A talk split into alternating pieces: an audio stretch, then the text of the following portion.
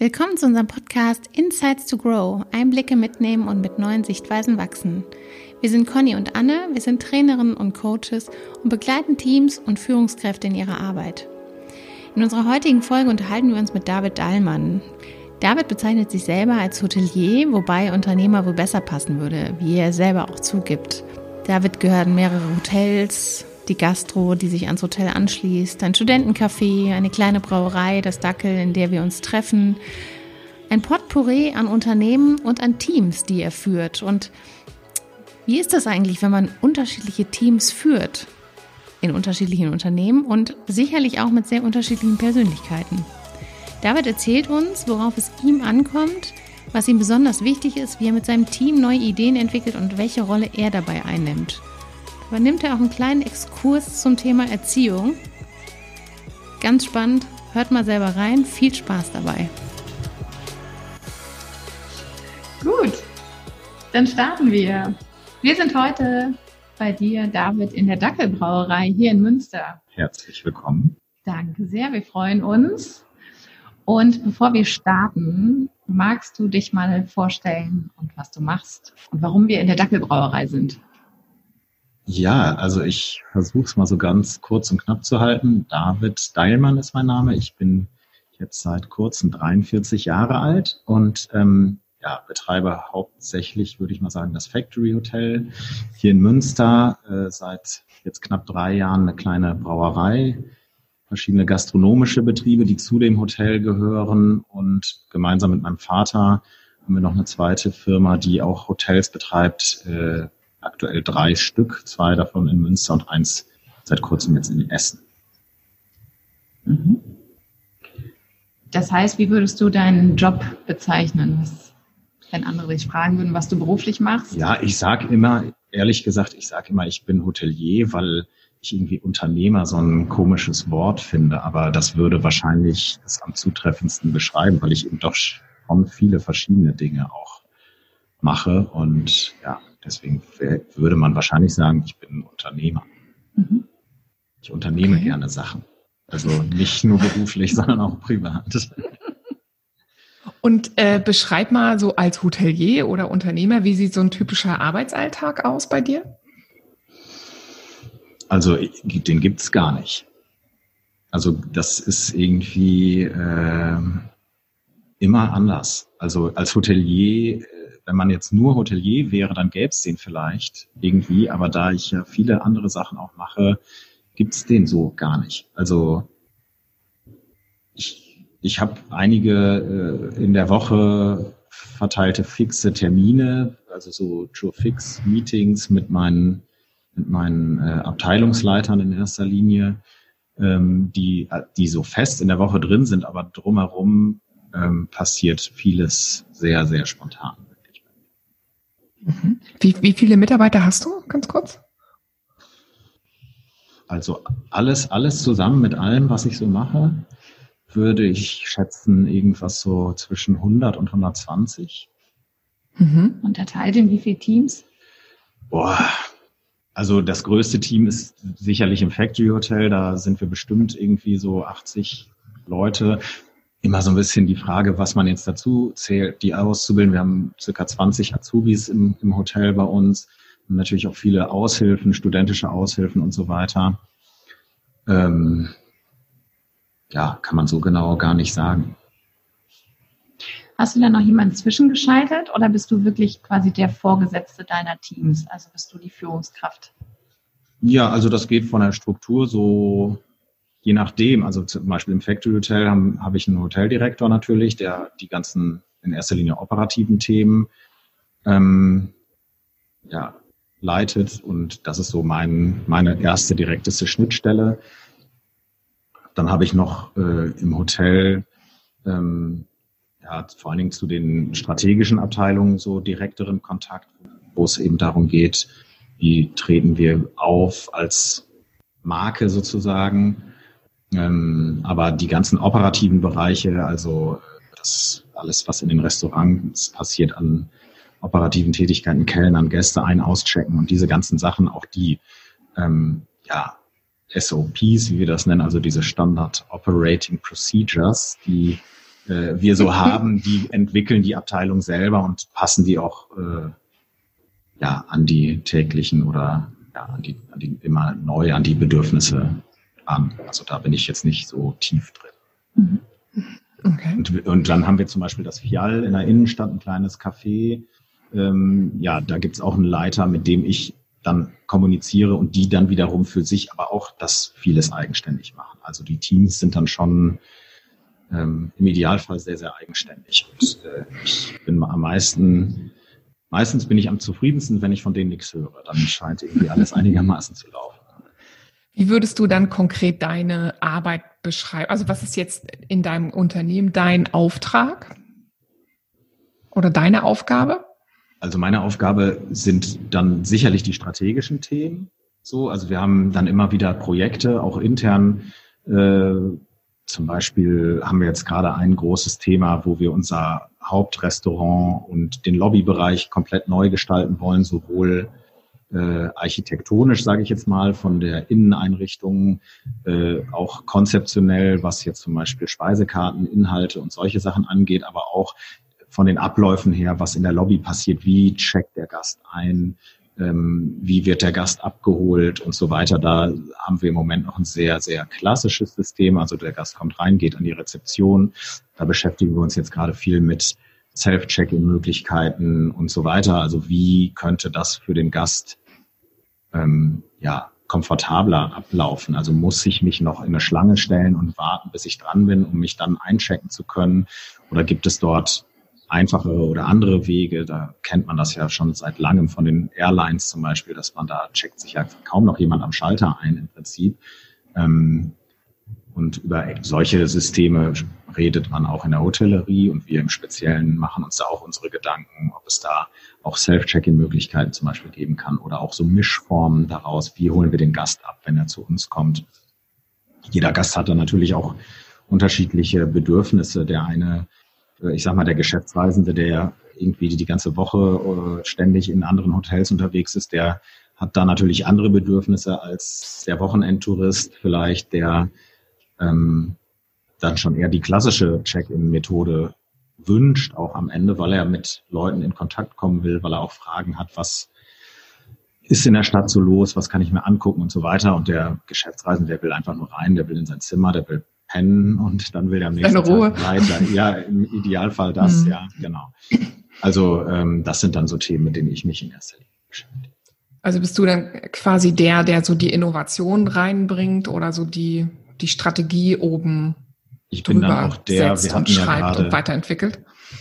Ja, genau. Also ich bin auch der, der dann die, die Teams vielleicht so ein bisschen stört und immer denen so neuen Input gibt, damit die sich nicht zu sehr äh, in ihrer Komfortzone bewegen, sozusagen. Ähm, und äh, dann sind immer alle tierisch genervt, was, mit was für komischen Ideen ich jetzt wieder um die Ecke komme. Und am Ende kommt im Idealfall was Gutes, Neues für unsere Gäste dabei raus. Das heißt, wie verstehst du dann deine Aufgabe? Du sagst so, ich bin dann der Störfaktor, der dann mal ins Team kommt und alles ein bisschen durchrüttelt. Ist das, stellst du dir das so vor oder ist das, bringt das, musst du das so machen, um Weiterentwicklungen zu generieren oder wie?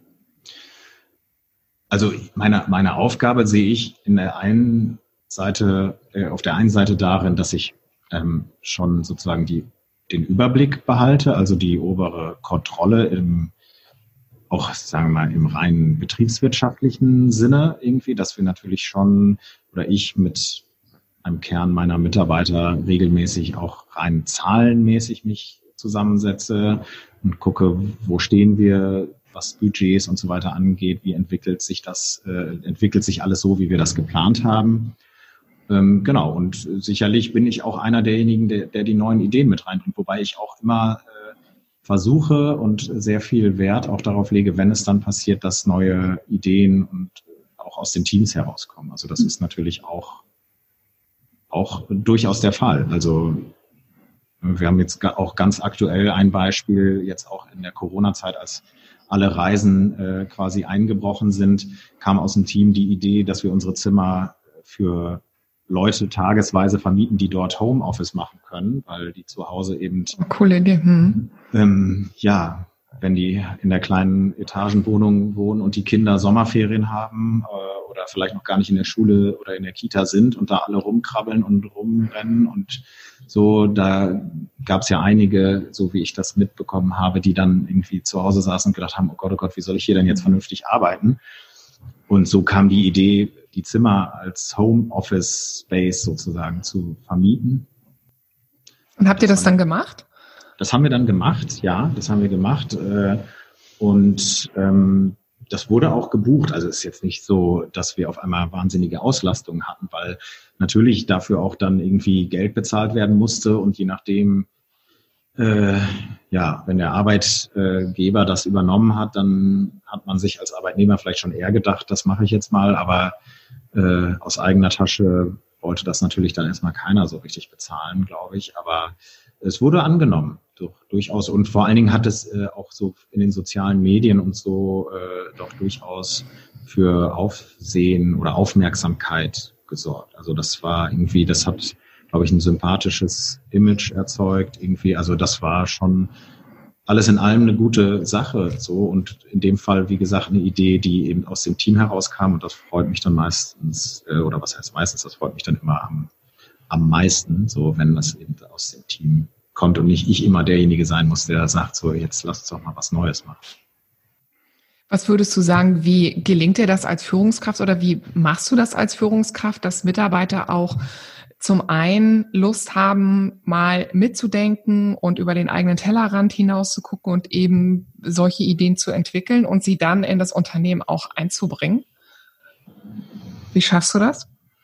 Ja, ehrlich gesagt, also so richtig, also es ist jetzt bei uns nicht so, dass wir da so, so eine Art festen Prozess für haben, wie, weiß ich nicht, es gibt, ähm, ich sage jetzt mal einfach gesprochen, einen Briefkasten, wo jeder seine Idee mhm. reinwerfen kann, wenn er eine hat oder würde das ja nee, das meinte ich auch gar nicht, sondern eher, es ist ja, es ist ja so eine Haltungssache als Mitarbeiter, dass ich Lust habe, mitzudenken, äh, Verantwortung mit zu übernehmen und das dann auch irgendwie mit, mit reinzugeben oder, also, und es braucht ja auch eine gewisse Kultur, eine gewisse Führungskultur, die erlaubt, dass ich mal Ideen reingeben darf, ohne dass es jetzt so ein, manchmal gibt es ja Unternehmen, die haben genau solche vorgefertigten äh, Systeme, so ein Ideenmanagement und so richtig gewünscht sind Ideen dann aber vielleicht doch nicht oder die werden dann nicht weiterverfolgt. Also es hat ja was mit Kultur zu tun, die ich reingebe.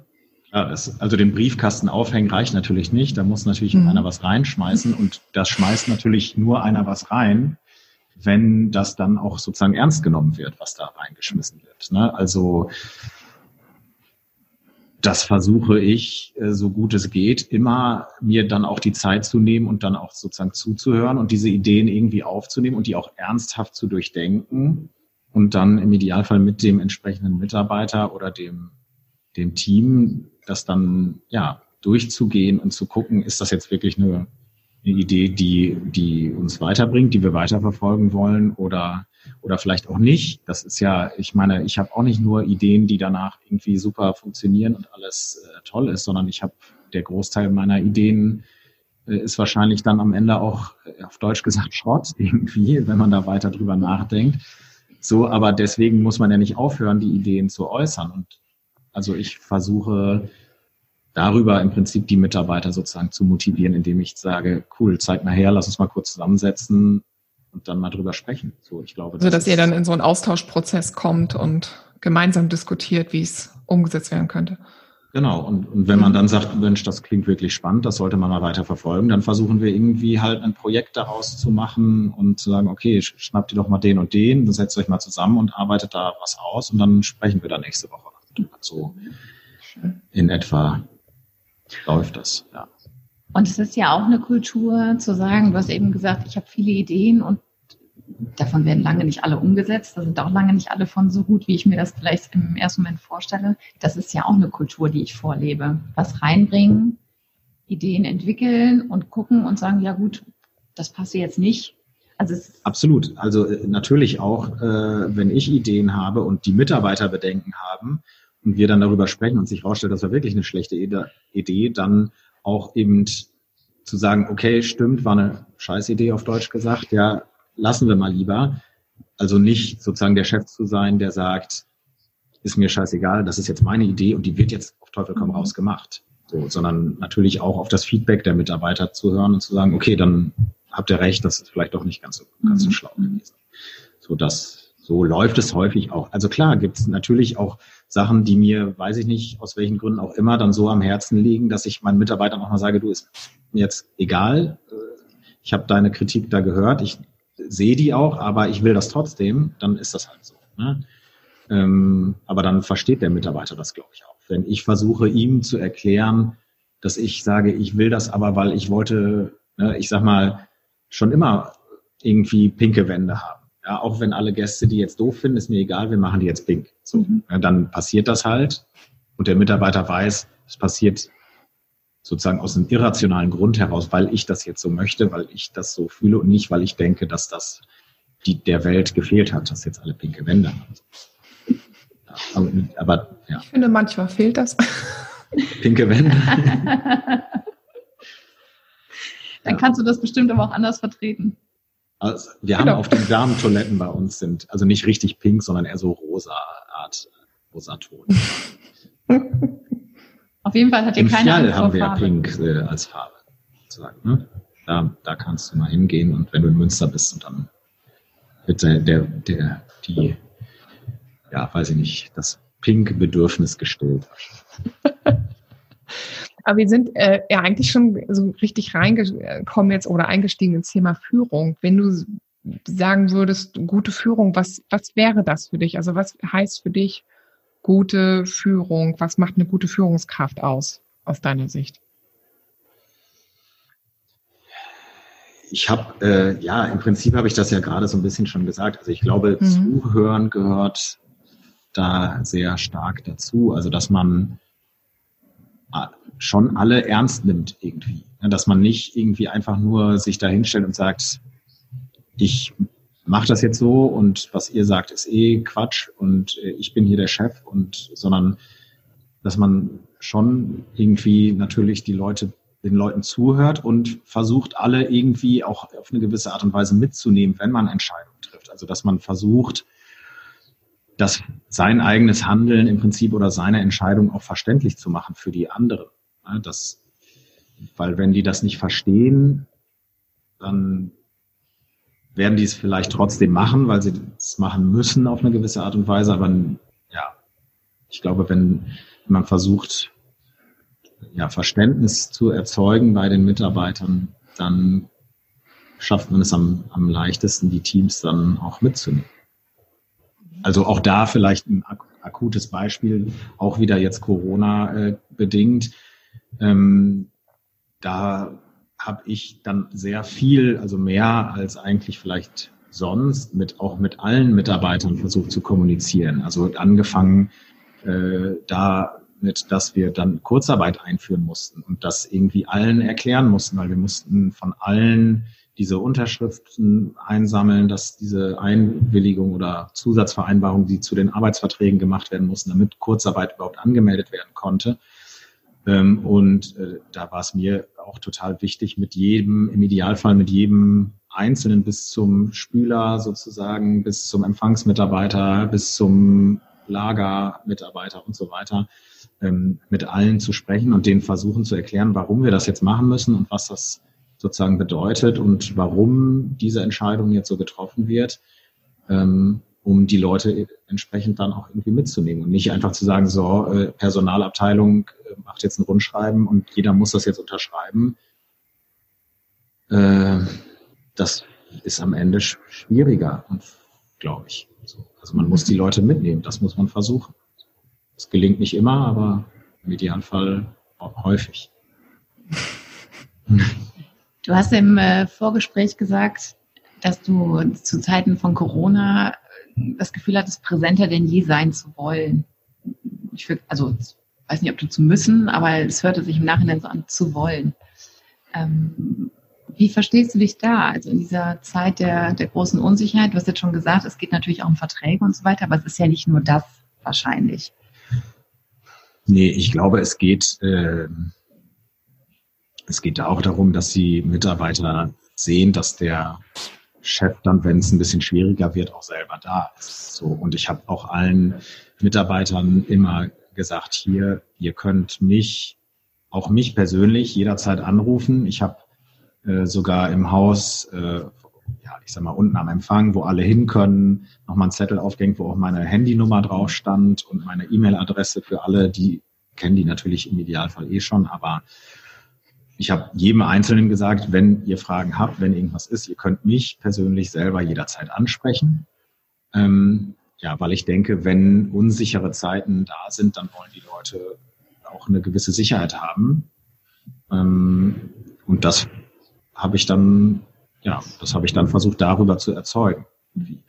So, also ich habe, das ist aber immer so, eigentlich auch vor Corona und so weiter, dass ich mache ja viele verschiedene Projekte und es ist irgendwie immer so, dass ich das Gefühl habe, im Moment ist es da wichtiger, in dem Projekt, da scheint ein bisschen Unsicherheit zu sein, dann bin ich da irgendwie viel präsenter und ziehe mich woanders vielleicht ein bisschen mehr raus. Und häufig geht das so, ja, so wellenförmig gegeneinander läuft das so, weil man merkt sofort, wenn ich dann da ein bisschen weniger Präsenz zeige, dann ist das für einen kurzen Moment, glaube ich, entspannt für die Mitarbeiter, aber irgendwann entstehen dann da auch wieder so Unsicherheiten und dann habe ich vielleicht da eher das äh, Bedürfnis, dann dort wieder mehr zu sein und dann kann ich bei dem anderen Projekt mich wieder ein bisschen mehr rausziehen. Und so versuche ich das eigentlich immer zu machen, dass ich da, dass ich gucke, wo ist gerade der, der Bedarf größer, dass ich auch präsent bin. Ähm, und da, da gehe ich dann hin. So. Mhm. Führst du deine unterschiedlichen Teams unterschiedlich? Bitte? Führst du deine unterschiedlichen Teams unterschiedlich? Mit Sicherheit ja. Ähm, aber ehrlicherweise gar nicht so richtig bewusst, sondern das ergibt sich so daraus. Also das Fial zum Beispiel ist natürlich ein ganz anderes Team. Das ist das Café-Team. Das ist das ne? Café, ähm, wo ja sehr viel, ich sag mal, studentisch geprägtes Publikum, aber auch so Szene geprägtes Publikum ist, wo jahrelang, sehr lange ein ja, enger Mitarbeiter und auch Freund äh, den Laden quasi betrieben, vor Ort betrieben hat, der jetzt allerdings vor einiger Zeit, ähm, jetzt fast ein Jahr, glaube ich, schon äh, nach Frankfurt gegangen ist. Und da ist jetzt jemand Neues, der auch sehr gut ist und der eben, aber das, was für mich immer da wichtig war, dass der, der das macht, mit dieser Szene, die dort auch hingeht, in engem Kontakt ist, weil ich meine, ich bin jetzt 43, ich bin sicherlich noch nicht steinalt, äh, aber ich bin halt auch nicht mehr 20 und irgendwie in der Techno-Szene in Münster unterwegs und lege nachts in irgendwelchen Clubs auf oder sowas. Ähm, nicht auch sondern, noch. Nee, äh, also manchmal habe ich das Gefühl, ich könnte das noch machen, aber wenn ich das mal versuche, dann merke ich irgendwie drei Tage danach noch, dass es keine gute Idee war. Also äh, insofern, ich gehe irgendwie eher so um 10 Uhr ins Bett und so. Also ich bin eher langweilig geworden, glaube ich, was das angeht. Aber ähm, genau, also und da ist es natürlich eine andere Kommunikation und vielleicht sogar auch noch mehr Freiraum für, für das Team selber als äh, an, in anderen Bereichen. Also insofern, ja, ich führe die unterschiedlichen Teams unterschiedlich. Mhm. Wo erlebst du, also ich stelle mir das so vor, wenn ich auch so unterschiedliche Bereiche, also ich meine, der, das Gemeinsame ist ja das Thema Dienstleistung, das ist das, trotzdem sind es ganz unterschiedliche Bereiche. Wo würdest du sagen, erlebst du so deine so typische Herausforderung im Führen der ganz unterschiedlichen Teams und Bereiche? Oberthema ist Genau, also die, die, die Herausforderung, würde ich sagen, ist natürlich alleine schon in der Tatsache, dass das unterschiedliche Persönlichkeiten per se schon mal sind, mit denen man in den Teams zu tun hat. Und äh, also ich sag mal, ein ganz einfaches Beispiel, der äh, Ole, der das Fial äh, leitet im Moment, äh, ist, weiß ich gar nicht, irgendwo so Ende 20, schätze ich mal, Anfang 30 maximal. Ich hoffe, ich trete ihm da jetzt nicht zu nah. Ich glaube, gerade 30 geworden, wenn ich das richtig im Kopf habe. Mm, und äh, unser äh, Direktor im Factory Hotel ist eh irgendwie Mitte 50. Also da, äh, und die, die haben natürlich auch einen ganz anderen Hintergrund, ganz anderen Aufgabenbereich und ganz andere Sicht äh, auf die Dinge, sage ich mal. Und mit damit, da ist alleine schon eine Herausforderung, dass man da natürlich sich darauf einstellt und auch immer wieder versucht, dann, um das gegenseitige Verständnis zu erzeugen, auch zu, zu schauen, okay, wie, was ist der Hintergrund von dem, mit dem ich da jetzt gerade spreche und wie sieht der vielleicht die Dinge. Ich kann mit dem Ole nicht genauso sprechen oder genauso umgehen wie mit unserem Direktor im Hotel. Das funktioniert ja einfach nicht. Mhm. Wie, wie hältst du dich da anschlussfähig? Also so um jetzt, wenn du so sagst, ähm, jüngeres Publikum oder auch jüngere Mitarbeiter, wie, wie schaffst du es dann, die zu verstehen und dass sie dich verstehen? Naja, das, das funktioniert nur, indem man möglichst äh, gut miteinander spricht über die Dinge. Also ich versuche, ich frage, ich frage dann ja auch. Also ne, ich weiß ich nicht, wenn jetzt Ole äh, kommt und sagt, wir wollen das und das und das bei uns im Laden jetzt umsetzen, kriegen wir dann okay, dann sage ich in der Regel nicht einfach so ja, sondern ich sage, ja, warum wollt ihr das machen? Also äh, erklär mir das mal, was ihr da vorhabt.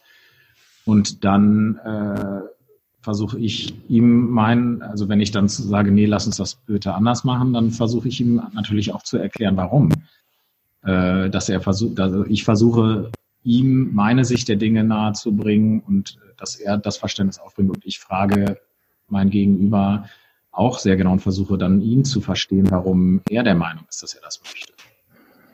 Also das mhm. ist eigentlich so. Schön.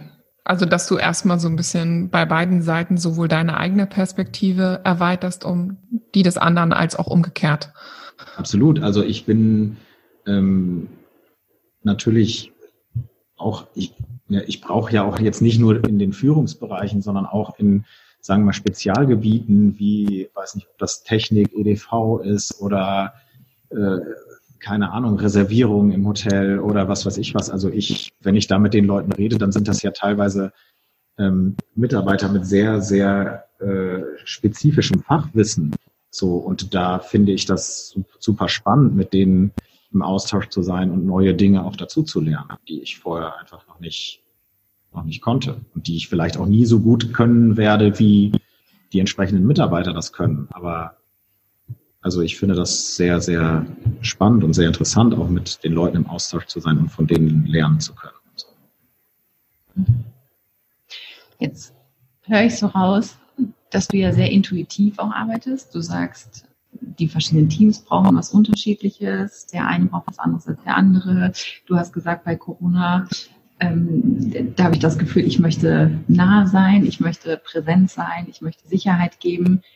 Ist das so? Würdest du das auch so sehen? Oder hast du eine innere Struktur, der du so, wo du sagst, okay, jetzt in der Woche muss ich da drauf gucken, da muss ich darauf gucken und.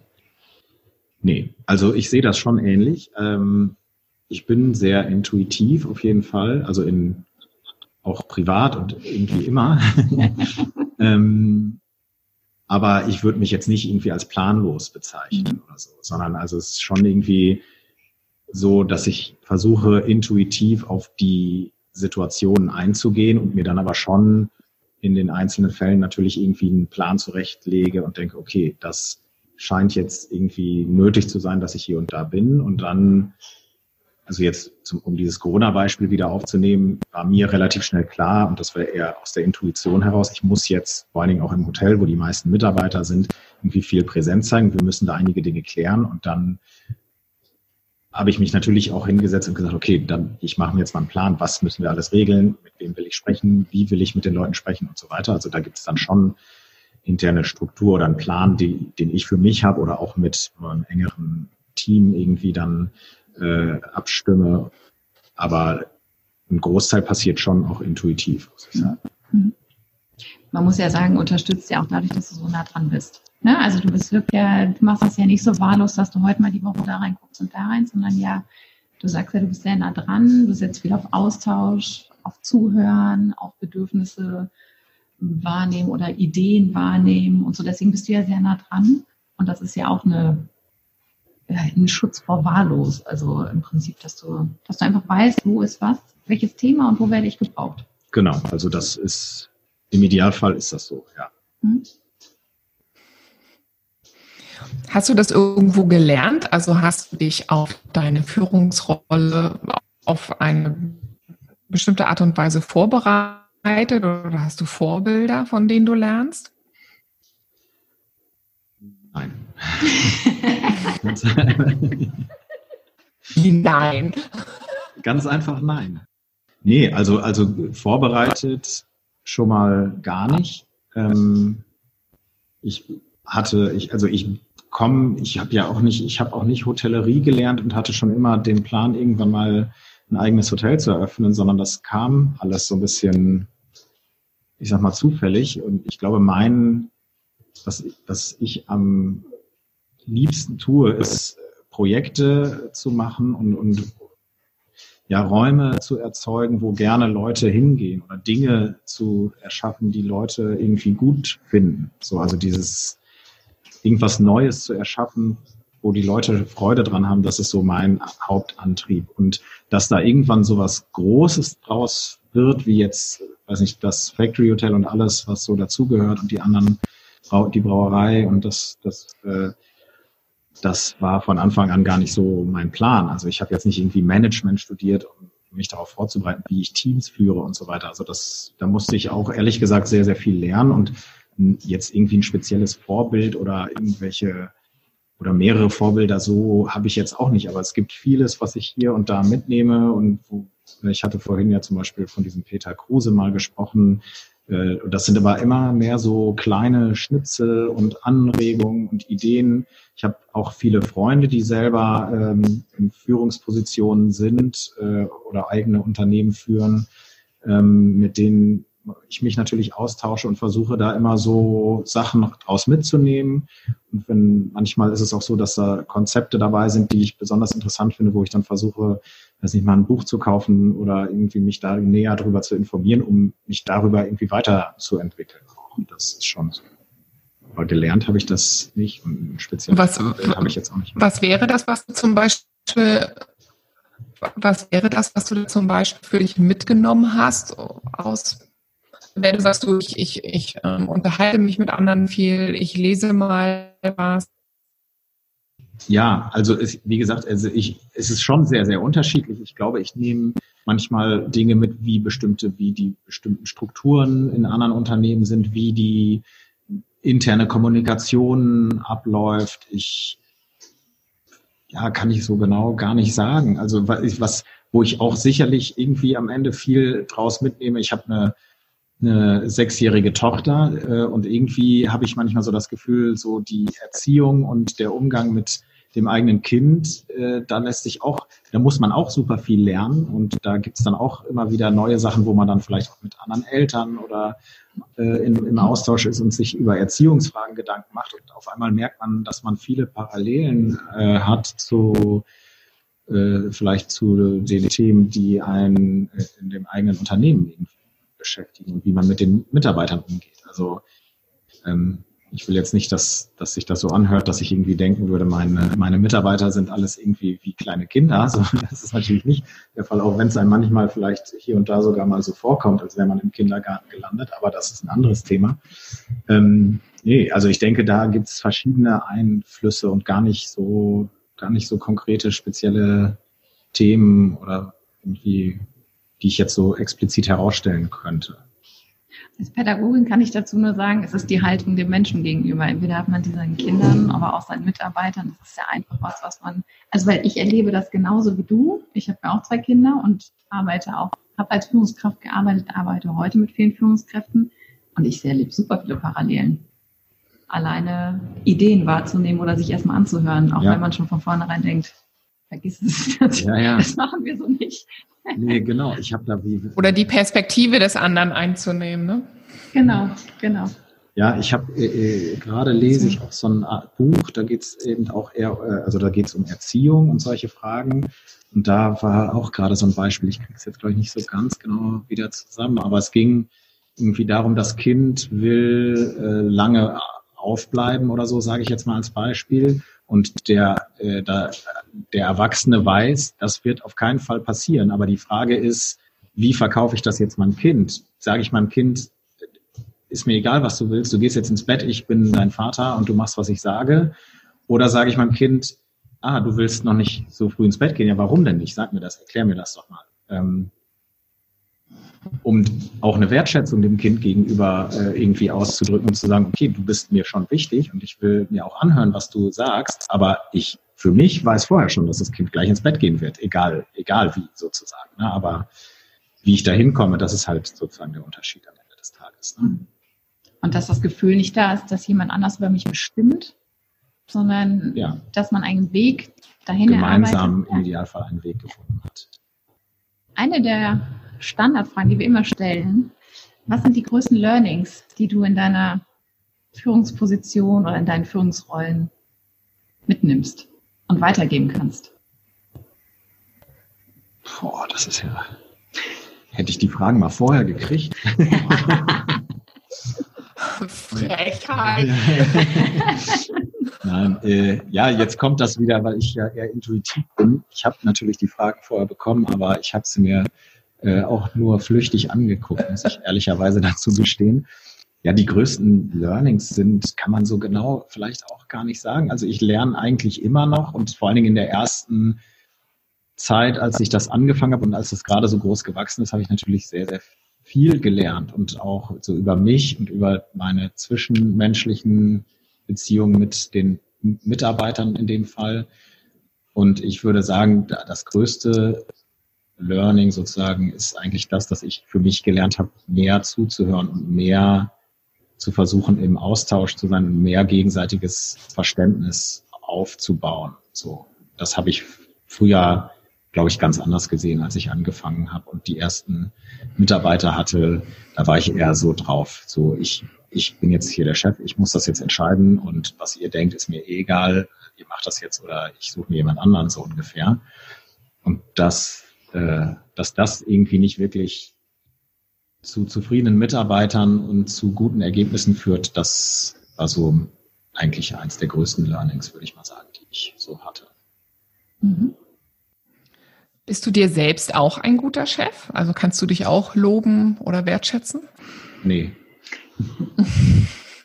nee, ich bin, ich bin, glaube ich, eher total selbstkritisch und irgendwie denke, ich kann es irgendwie immer doch vielleicht noch besser machen und bin auch häufig tatsächlich so, dass ich denke, so, war das jetzt so richtig, war das jetzt so schlau, auch wenn eigentlich das Ergebnis schon zeigt, dass es schlau war, ähm, tue ich mich damit schwer, muss ich sagen. Und gibt es jemand, der dir dann Feedback gibt oder mit dem du dich auch austauschst? Wenig. Also klar, mit ja meiner Lebensgefährtin vielleicht und mit meinem Vater ab und an, wobei mein Vater auch nicht gerade mit Lob äh, um, um sich schmeißt. Ja, ja, genau, um sich schmeißt, ja. Nee, also, aber da, ich meine, mein Vater zum Beispiel, den kenne ich natürlich jetzt schon seit 43 Jahren, sozusagen. Und ähm, da weiß ich schon, was ich da, was für eine Reaktion ich da als Lob sozusagen verstehen kann. Insofern kriege ich darüber auch schon natürlich Feedback. So, und auch mal äh, ja, irgendwie auch positives Feedback oder so. Mhm. Aber ja, ich, ich bin mir selber, glaube ich, nicht so ein äh, guter Chef. Ich versuche eher meinen Mitarbeitern ein guter Chef zu sein und vernachlässige mich vielleicht manchmal dabei. Du lebst mit mir mehr nach dem Motto, keine Kritik ist Lob genug. ja, das ist, äh, das ist, ist auch ein Learning, würde ich mal sagen, wo du das gerade sagst, weil das habe ich auch sehr lange so gemacht. Also und ich merke das bei mir immer noch so, dass die Tendenz, äh, also ich muss mich schon auch in vielen Bereichen wirklich bewusst bemühen, Dinge anders zu machen, weil das liegt, weiß ich nicht, vielleicht auch so an meiner Historie, wie ich so aufgewachsen bin und so weiter, dass das äh, so ein bisschen so ist. Also keine, keine Kritik oder kein Ärger ist eigentlich Lob genug war lange auch ein Thema so für mich. Also ich habe immer gedacht, wieso? Ist doch, und, und es ist, habe ich ja gerade schon mal gesagt, also solange ich von meinen Mitarbeitern nichts höre, denke ich, es ist auch alles gut. Und umgekehrt habe ich auch lange gedacht, okay, wenn ich denen halt nicht irgendwie sage, dass sie was schlecht machen, dann ist doch alles gut. Also warum, wo ist das Problem so ungefähr? Ne? Also, aber natürlich hat jeder Mensch irgendwie das Bedürfnis, irgendwie auch erwachsene Menschen immer noch das Bedürfnis zu sagen, so Mensch, das ist, hat gut geklappt. Und manchmal äh, muss man sich dann auch dazu zwingen, das dann auch mal zu sagen. So, auch wenn man denkt, dass es irgendwie eine Selbstverständlichkeit ist. Ne? Aber man kann auch mal sagen, Mensch, irgendwie die Kopien sahen heute ganz besonders gut aus. Ne? Kein Knick im Papier oder was weiß ich was, ja, wo man, also das ist natürlich jetzt äh, ja, übertriebenes Beispiel, aber klar, das äh, und wenn du sagst, ähm, dass du ja auch manchmal so an deinen eigenen Entscheidungen zweifelst und überlegst, hm, habe ich das jetzt eigentlich richtig gemacht oder nicht, mit wem reflektierst du sowas? Also suchst, also wir erleben das ja selber auch so in Coachings, dass dann Führungskräfte sowas dann auch ins Coaching mit reinbringen und sich halt auch mal mit jemand Neutralem austauschen ähm, um zu gucken, habe ich das jetzt gerade richtig gemacht? Gäbe es da noch einen anderen Weg? Ähm, wie machst du das? Also gehst du auch zu einem Coach? Ah, machst du das mit Freunden? Machst du das mit deiner Lebensgefährtin oder mit deinen Abteilungsleiter? Also mit wem tauschst du dich aus, wenn du unsicher bist bei Entscheidungen? Mm, unterschiedlich. Also ich würde schon sagen, dass ich mich dann doch viel austausche. Wenn ich jetzt so bewusst auch darüber nachdenke, fällt mir das gerade tatsächlich auf also sowohl als auch. Ich spreche dann teilweise natürlich auch mit meinen Mitarbeitern, im Idealfall dann auch eher mit anderen Mitarbeitern, die jetzt vielleicht in der speziellen Situation nicht so involviert sind. Ähm, ich spreche natürlich mit meiner Lebensgefährtin, ich spreche mit, ähm, also ich gehe auch jetzt nicht regelmäßig, aber jetzt äh, in unregelmäßigen Abständen zu ja, jemandem, der mich, in, ich sag mal, wie so eine Art Coaching also eine ganz neutrale Person, mit der ich alles Mögliche so bespreche, nicht nur berufliche Dinge, auch private Dinge und so. Ich spreche, wie gesagt, viel mit meinem Vater natürlich, weil der ja auch sehr, sehr viel berufliche Erfahrung mitbringt. Ich spreche sehr, sehr viel mit meiner Schwester.